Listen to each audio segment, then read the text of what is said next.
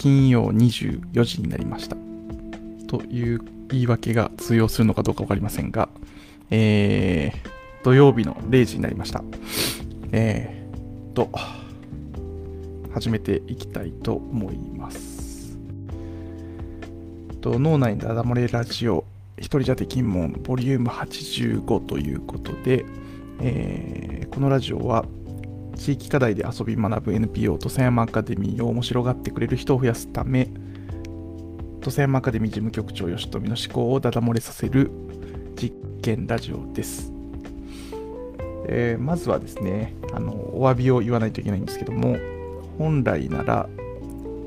いつも10時からやってるんですけどもちょっといろいろバタバタしてしまいましてこの時間になってしまいました。えーまあいつもと時間が違うんで誰も見てないだろうというあの想定でやってますが本当にあのもし楽しみにしていた方がいらっしゃったとしたら本当にすいません。そしてありがとうございます。でえーっと今日はですねまあどうしようかと思ったんですね。もうやめやめちゃうというか来週に伸ばすとか、まあ、そういうこともあり得るかなとも思ったんですけどここは一つ、えーやってしまおうと、明日も明後日もめちゃめちゃ忙しいのでこれはもう今日やっとかないともうさらに大変なことになるというふうに思いましてここあえてやっていきたいと思います。さあ少々お待ちください。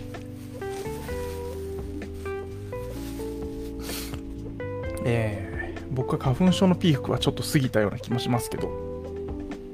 まだまだ、えー完全にはまだ通り過ぎてないですね。皆さんいかがでしょうか？えーっと今週のコンテンツはとまずは、えー今週のさてを振り返ります。そして面白がりストの視点からこれはですね今日もフリートークとまたあの3月の出張そして5月かな。えっ、と5月にも出張が予定されているのでまあそんな話もしてみようかなと思います。はい。ちなみに今日、えー11日日付が変わって11日は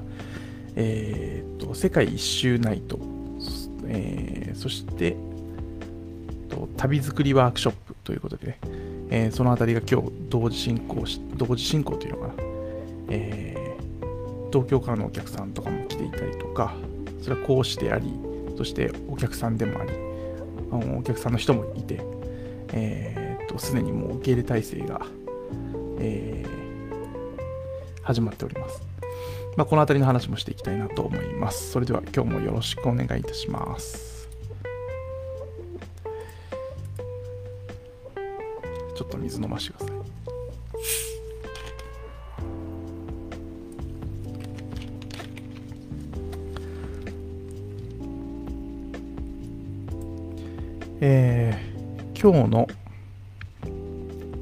の話から始めていきたいと思います。となんでこのそもそも査定をしているかというとですね、まあ、もうもはや自分の修行のためではあるんですけどもと大事なのは、えー日常のあらゆることから学びを抽出しようということですで別に何かその誰かに強制するようなことでもされるようなことでもなく、えー僕はこういう、えー毎日のインプットからまあ、出来事から、まあ、見たものからこんな風に学んでるよっていうことを、まあ、自分自身のために、えー1月1日から毎日何か一つ気づいたこと学んだことをアップしていくっていうのをやっています。で今週はと概要欄にもありますがまず3月9日、えー新芽ということそしてと3月8日関係の免震技術。3月7日人口減15年生。そして3月6日気づけることに気づいた。3月5日地域も DIY3 月4日比べない頑張らないゆっくり丁寧に。そして3月3日、本日、天気正論なれとも波高しということで、えっ、ー、と、こんな1週間、1週間の発見をしていますので、ちょっとだけ振り返ってみたいと思います。なんで振り返るのか、えー、これは、その思考過程を、まあそういうことがあって、そういうことを思いついたんだなと。でもなんでそれを思いついたのっていう部分を少し喋った方がいいんじゃないかというふうに仮説があって、で、それを今実験してるっていうところです。もしかしたらね、えー、なんか必要ないのかもしれないし、そもそもここの活動自体が、えー、この配信でやる必要ないんじゃないかとか、いろいろ僕も迷いながらですけども、まだもう少しやってみようと思います。と今週のさての一つ目と、まさに昨日、今日付が変わったおとといですけども、と新芽というふうに書いています。えー、高知はこの週末、土佐のお客というのんべい、のんべいイベントがフィナーレを迎える。アーケードにこたつを並べて偶然出会った人との飲める、まさに土佐の文化を味わえるイベント。えー、桜の開花のカウントダウンが聞こえてくる。さて、写真は土佐山で進む次の準備。そう、アジサイの新芽。えー、こんな時期から準備が始まっている。花も虫も動物も重層的に進む各々の準備。せっかくだから僕らも春の新芽出しちゃいましょう。っていうことで書いています。えー、っと、土佐山のと中を車で走っているとアジサイの先っちょに新芽が出て、えー、枯れたように見える枝の先っちょがもう青々と緑が、えー、元気に出ています。つまり、えーと、梅雨時に、えー、咲いてくるアジサイの新芽がもう出ていると。今世の中的にはあの桜の開花予想とかえー、そんなことが、えー、メインになってますけども実際にもうアジサイの新芽はこの時期から出てくるわけで、まあ、当たり前の話なんですけどもただそうやってもうみんな準備してる例えば、えー、セミももしかしたらなんだろう夏に向けて今どういう状態なのかわかんないけどいろいろ準備してると思うんですよね、えー、そしてこうみんな季節に合わせて準備してる。だとしたら人間は、もしくは僕らは、もしくは僕自身は、何を春に向けて準備してるのかな、夏に向けて準備してるのかなっていうのを改めて思わされた。えー、そういう土佐山の光景だったり、高知で今いろいろやられてる、えー、ななんだろう、高知の状況からそういうことに気づきましたっていう話です。えー、3月8日、関係の免震技術ということで、これは、まあ、読んだ方が早いかな。音声メディアの方がいらっしゃいますので、ここはあえて読みたいと思います。えっ、と、3月8日、関係の免震技術。えー、うねる配管の写真は、高知市役所の地下駐車場、南海トラフ自身が想定されているので、え、免震構造が採用されており揺れるとずれることをあらかじめ考慮した配管くねくねしてますさて、えー、あれこれなんかおかしいですね。えー文字がおかしくなってくるから後で修正しておきますけど分かっているのに忘れがちなのはなぜ、えー、ずれることがあるのにずれることがあるということが分かっているのに忘れがちなのはなぜ、えー、面白がりストとはお互いにずれることを想定しずれた時にハイタッチできる構造を目指したい。表示と次回を込めてというふうに書いてますがこれはつまり、えー、っと、その、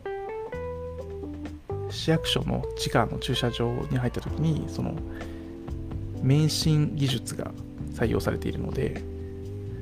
柱と柱の間にまあ簡単に言うとゴムが入っていて地面が揺れてもそれを支えてる柱自身とその基礎の間がゴムでつながってるのでぐにゃぐにゃ、えー、ズレを吸収してくれる構造になっています。そして、まあ、そのずれるっていうことを想定して配管がそこだけ柔らかい配管でちょっと余裕を持ってくねっとつないであくねくねっと大回りしてつないである。まっすぐつないでない。でそのことによって、えー、ズレを吸収できるという設計なんですよね。でただ人間関係において、えー、そこって意外と忘れがちだよねっていうことでもともと人と人ってずれる他人だし価値観もバックグラウンドも違ってズレが生じるってお互い分かっているはずなのにそれを忘れがちなのはなぜなぜでしょう。で面白がリストとしてはお互いがもうずれるってことがもう分かってるんであればずれた時にあずれたよねって言ってやったずれたね予想通りだねって言ってずれてること自体は、えー、ずれてる内容については意見がすぐには合わないかもしれないけどずれてる予測してたズレが起きたっていうことは共通なんですよね。だから、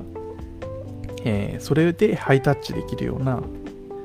それを喜べるような構造を作ってしまえたらいいよね。そんな話です。っていうことを思った気づいたっていう話。そしてえっ、と3月7日人口減15年生っていうのはとこれはですねこれも読んだ方がいいのかな、えー、昨日高知市地域福祉計画推進協議会、えー、地域福祉の推進に向けた原稿寛会に出席した。テーマは市民団体が広く地域福祉について知りかっこ学び、えー、関わってもらうかっこつないでいく方法、え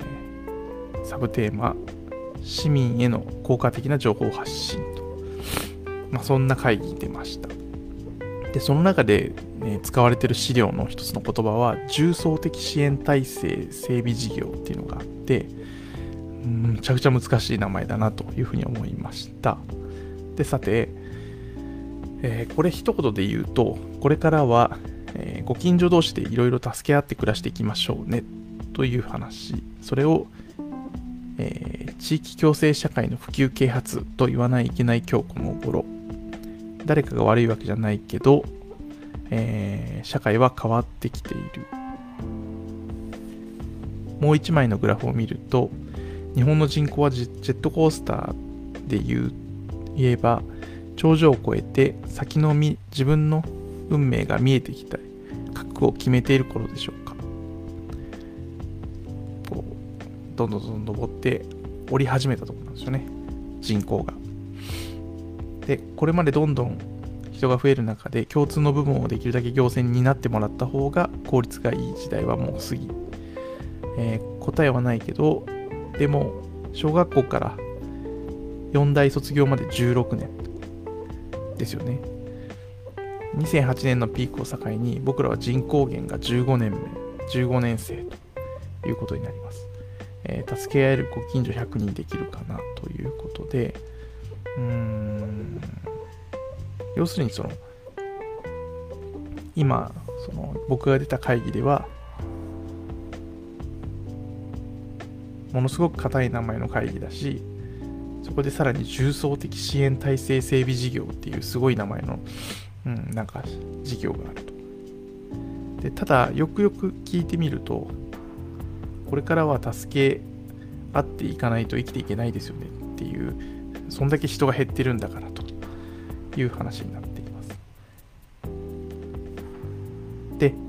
えー、ただそれってもう15年前から始まってるっていうのが僕のびっくりしたところで、改めて、頭では分かっていたけど、もう15年も過ぎてるんだっていうところがもう一回強く印象に残りました。で1年生ってまあちょっと特権があるじゃないですか。1年生だからしょうがないよね。初めてだからしょうがないよね。ただ15年生って結構まあまあ言い訳できないぞと思って。でよくよく考えてみると小学校が6年。中学校が3年高校が3年大学が4年だとしたら全部で16年えー、まあ学びの期間があるはずなんですけどその中でもう15年使ってるとしたらもうあと1年しかないわけですね。だからほぼ言い訳できないよ。どうにも。だからやっぱりその今人が減ってきてるっていうことを認めて正確に認識していかないと、なんか今までやらなかったよかったことやらなくてよかったことがなんか急に行政がやらないって言い出して住民に戻され押し戻されるみたいななんかそんな議論じゃないからないんだないんだなと改めて思ったという話です。はい。なのでそういう会に出てそんな気づきを得ました。はい。そして気づけることに気づいた。これちょっと飛ばしていきましょうかね。少し時間が伸びてきてるんで。えー、っとコンポストトイレの、えー、ワークショップでえー、っと炭素の循環について学びました。で、え、さてそのその日掃除したまた別で掃除した、えー、薪ストーブの煙突。でこれもよく見たらよく見たらとかよく考えたらすすって炭素なのであここにも炭素あるやんと思ってそして、えっと、また同じ日にその地域の人が作ってくれたすごい美味しい有機農法の食材たちで作られた赤飯の写真が載っていてそれもまた炭素ですよね。炭水化物の炭は炭素の炭だと思うんですけど、えー、そういった意味でこの、えー、真っ黒いすすも炭素だしそしてご飯自体も炭素が含まれるということでその炭素が循環してるっていう話がコンポストのワークショップの中で語られてあじゃあこれもあれも炭素じゃん。そしてつながってるかもしれないなみたいなことを思えたのであそのことを今までだったら気づけなかった。でも気づけるようになってるなということで、えー、気づけることに気づいたという話です、はい、えー、っと3月5日地域も DIY これもコンポストトイレの話から来てるんですけど、コンポストトイレのワークショップに参加して、えー、本当にいろいろ、まあ、設計の考え方みたいなことも思ったし、その、先ほどあったような、その、循環っていうようなこともいろいろ考えさせられました。その中で、えー、っと、トイレを作るっていうことができたとしてそれを何十倍か、えー、積み重ねればもしかしたら家ぐらいの大きさのものができるかもしれないそして家を作るっていうことを何十倍かにしていけばその地域を、えー、せめて集落ぐらいは作れるかもしれないそう考えると、えー、もしかしたらみんなでやれば地域を元気にすることができるかもしれないなということを思いました。なので、地域も DIY できるんじゃないか。自分たち自身で、今までは DIY してきたはずなんですよね。開拓して。で、それがある時、その効率よくするために行政に税金を払って、それは行政の方でやってください。言っていたけど、それは人がいっぱいいる前提だったので、今の人の減り方からすると、ちょっと難しいと。なんで、昔の住民がやってた頃に戻しますっていうことを、戻さないと持たないんですっていうことを言ってるということで思ってるので、え、そういった意味で、えー、DIY していこうという話です。えー、と、3月4日、比べない、頑張らない、ゆっくり、丁寧。これはですね、うんと、東工大の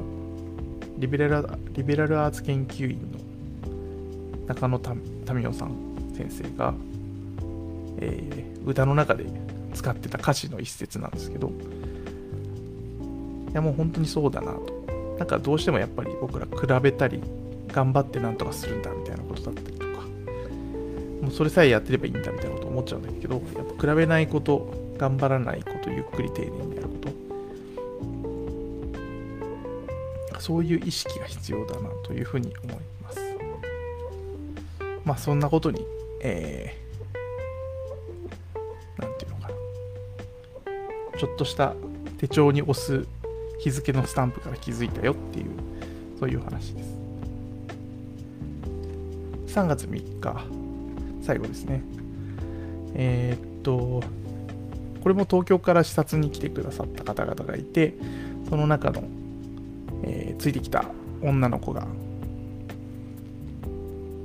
えー、あんまりにも気持ちよさそうにブランコに乗ってることからふと思ったという話です。えー、本日天気正論なれども波高し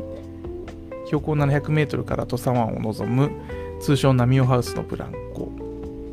東京から高知合宿に来られたコンサルティングファームの皆さんがわざわざ土佐山までバスで上がってきてくれた。同行してくれた同行したお子さんの楽しいの声に、えー、場が幸せな空気に包まれた。きっと今は亡き地主の波尾さんも喜んでいるくれていることでしょう。さて学びの場作りをビジネスとする中で土佐山じゃないとダメな理由を求められることが常。そんな中で合宿参加メンバーは土佐山アカデミーを知らなくても、えー、それでもたくさんの気づきと発見をしてくれた、えー、つまり土佐山アカデミーがあるからではなくて学ぶべき必然性を担保する歴史経緯がある学ぶべき知恵や技術を持った人がたくさんいる、えー、学びに来た人を受け入れる風土環境がある。そしてそれらが全て揃っていると。えー、そういうことの方が重要だ。ここ深掘りのチャンスがありそうだということで書いています。なので、えー、うん。まあ、その視察に来た方々がの反応を見たときに、あ、なんか土佐山アカデミーに視察に来ましたって、それをブランコを見て喜んでくれてるんじゃなくて、全然土佐山アカデミーが何かもよく分かってないけど、そのアレンジしてくれた人が、なぜか土佐山アカデミーを選んでくれたので、来てると。いや、でもそれでもすごくこう良かったし、勉強になったし、えー、と感動したし、っていうことを、え、言ってくれているのは、つまりアカデミーがあるからないからっていうのは関係ないと。もう誰がでもここに来れば感動できるわけで、えそれを改めて実感したと。で、大事なのは、その、歴史とか経緯とかもあるし、えー、そういう知恵とか技術を持った人もいるし山で暮らす、えー、そして受け入れてくれる風土があると。でこのバランスが整っているところっていうのがなかなかないんですよね、えー、僕もいろいろなところでコンサルティングもしますけどやっぱこのこの辺りがバランスよく揃ってるってことが土佐山の強みであるだそこをもうもうちょっとなんで土佐山に行く必要あるんですか？他のとこでもできるんじゃないですかっていう言われるんですけど逆に他のとこでできるんだったらやってみてくださいよと。なかなか難しいと思いますよっていう話を、えー、どうやってうまく説明できるかが、まあ、深掘りのチャンスということですね。はい。まあそんなことを1週間考えてました。でえー、っとまあ、そんなことを、日々アウトプットしてたんですけど、まあ、次の面白がリストの視点からっていうところでいくと、まあ、フリートークなんですけども、うん、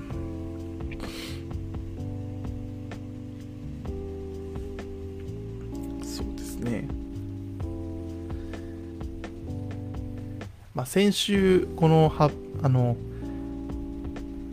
一人じゃできんもんの配信の最後に、嵐の前の静けさなんですみたいなことを言ったような気がするんですけど、最初かな？で、いよいよ今、嵐真っ只中なわけですね、1週間経って。うん、で、まあ、面白がりストの視点からっていうところなのでそういう意味で考えると、まあ、嵐が来ることは予想1週間前にはもちろんできていてそして今嵐真っ只中ということでまあなんかテレビの台風中継を、えー、予測してそして自分で台風の中、えー、現場からのリポートをしているようななんかよくわかんない例えですけど、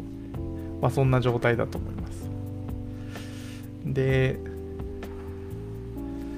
うん、とにかくこう振り、振り落とされないように、えー、なんとかこの忙しさを事故らずやらなきゃと思いながらも今日早速事故ってます。あのこの配信が遅れてますけども、もうとにかく忘れないというか、あの事故らないように、もうとにかく手帳にびっしりスケジュールを書いて、スケジュールっていうのかな、大事にしとかないといけないこととか、あらかじめ考えておいた方がいいこととか、書きまくって、なんとか今、えー、同じワークショップに時間を費やすんであれば、同じというのかな。仮に8時間費やすとして、でも8時間分だと当たり前じゃないですか。だから8時間費やすんだったら、えー、32時間分は、えー、意味を持たしたいみたいなことを思ってしまうので、何か少しでも、その例えば当日打ち合わせがより濃くなるようにとか、まあ、もし、うん、もう少し準備が、に時間使えたら、新しい方向性考えられるんじゃないかとか、もうその可能性のえー、トレードオフ可能性と時間のトレードオフになるんですけどまあそれでもなんとか今嵐のような3月が始まったばっかりなのでこの週末から、まあ、もっと言うと昨日から嵐の中に入ってきましたので2週間ちょっと駆け抜けたいなというふうに思います。でちなみにですね、えっと、来週は、えっと、山梨と伊豆に出張になってます。山梨も通り過ぎた、仕事で通り過ぎたことはあるんですけど、うんと、じっくりそこで、うん、仕事をするってことは初めてですし、伊豆ははじ本当に初めて行きますね。なので、どんなとこなのかすごく楽しみにしています。はい。まあ、そんな感じで、えー、やってまして、で今日ももう本当無理かなとも思ったけど、なんとか配信をこれで一旦やらせていただいて、自分でもこれなんでここまで頑張ってやってるのか、まだまだ手応えはまだよくわからないんですけど、でもやんないとわかんないんで、とにかくやっていきます。えー、本当に気まぐれな状態になっちゃって、時間的に。皆さんには大変迷惑かけておりますけど、引き続き、えー、探求を続けていきたいと思います。よろしくお願いします。頑張ります。さあ、えっ、と、今週、来週、ワークショップ続いていきます。と、3月19日、私の養生入門編。これはオンラインですね。そして、えー、3月21日、春のクリスマススワッグ、違う違う違う違う違う。